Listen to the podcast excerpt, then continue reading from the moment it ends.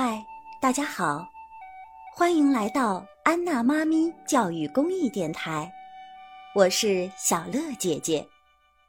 咱们今天讲的故事叫《十八罗汉的故事》。本故事选自《中国老故事系列之民俗故事》，亲近母语研究院编著，广西师范大学出版社出版。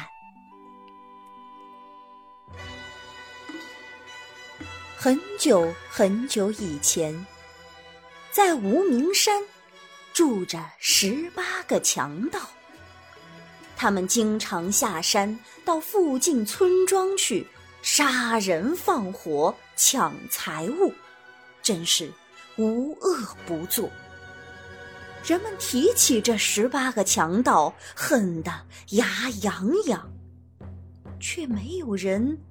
能够制服得了他们。有一天，这十八个强盗又来到了李家村抢劫。他们来到村口，只见李员外打开大门，热情的迎接他们，请他们喝茶饮酒，还准备了一大桌丰盛的酒席。十八个强盗也不客气，一屁股坐下就大吃大喝起来。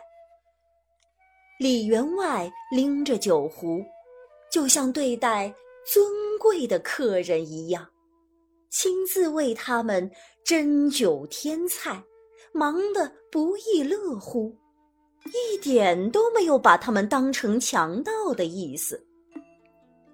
看着李员外这样热情的款待，强盗们吃着吃着就起了疑心，互相递个眼色，轻轻地摇起了耳朵。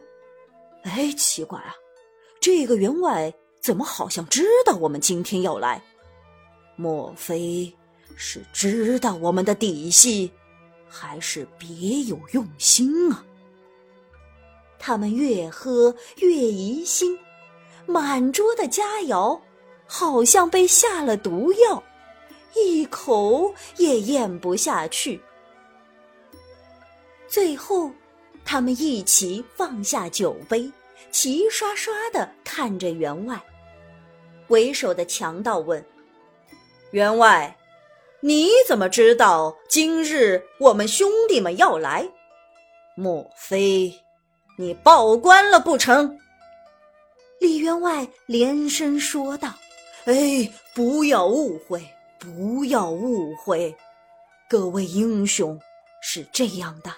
说来也怪，昨天夜晚我到后院查看牛棚，忽然老牛说起话来，他说明天会有十八位兄弟要来。”你一定要开门迎接，好好款待，不然就会大难临头。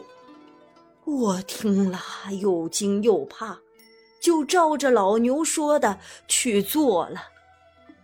十八个强盗听了非常惊奇，就一起到后院去看牛。到了后院，强盗们纷纷询问老牛。老牛流着眼泪，真的开口说话了。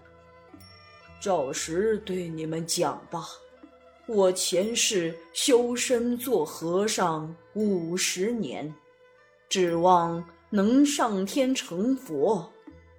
只有一次，我路过李家田头，采到了一串稻谷，弥勒佛。就罚我到李员外家做一世的牛。说完，老牛就再也不开口了。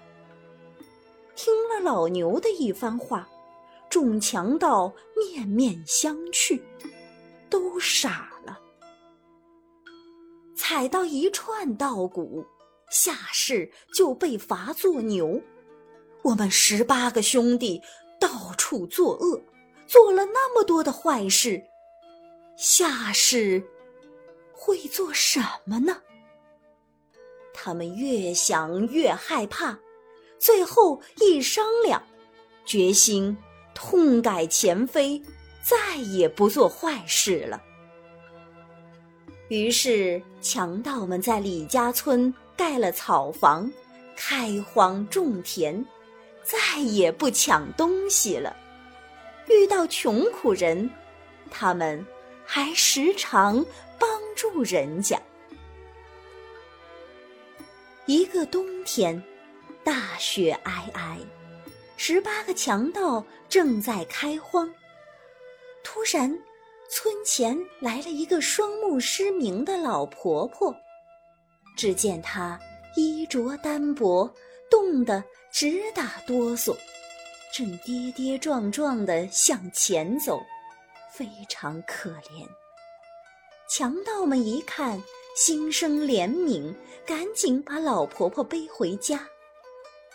十八个强盗像亲生儿子一样待她，给她吃好穿暖，还四处寻访名医，帮老婆婆治眼睛。老婆婆说：“其实啊，想治好我的眼睛也不难，只是……”普通的药材不行。强盗们追问：“那是什么？”老婆婆指着远处的一座高山说：“你们看，前面有座无名山，无名山的对面有座无顶山，山上有万丈高的悬崖绝壁，悬崖顶上。”生长着一棵千年灵芝仙草，你们要是能把仙草采来，我的眼睛就会重见光明。十八个强盗听了，异口同声地说：“我们一定能采来。”第二天，这十八个强盗。果然来到了五顶山上的绝壁前。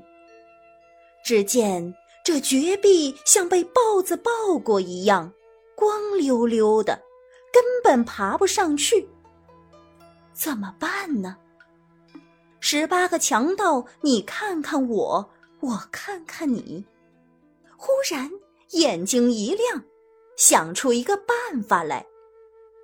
这十八个强盗，一个踩着一个的肩膀叠上去。说来也怪，这十八个人叠起来，最上面的强盗正好可以摘到仙草。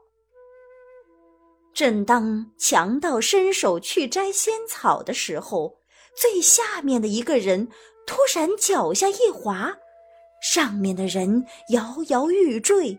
眼看就要有生命危险，瞎眼婆婆在空中用手一指，顿时十八个强盗又叠在了一起，终于摘到了仙草。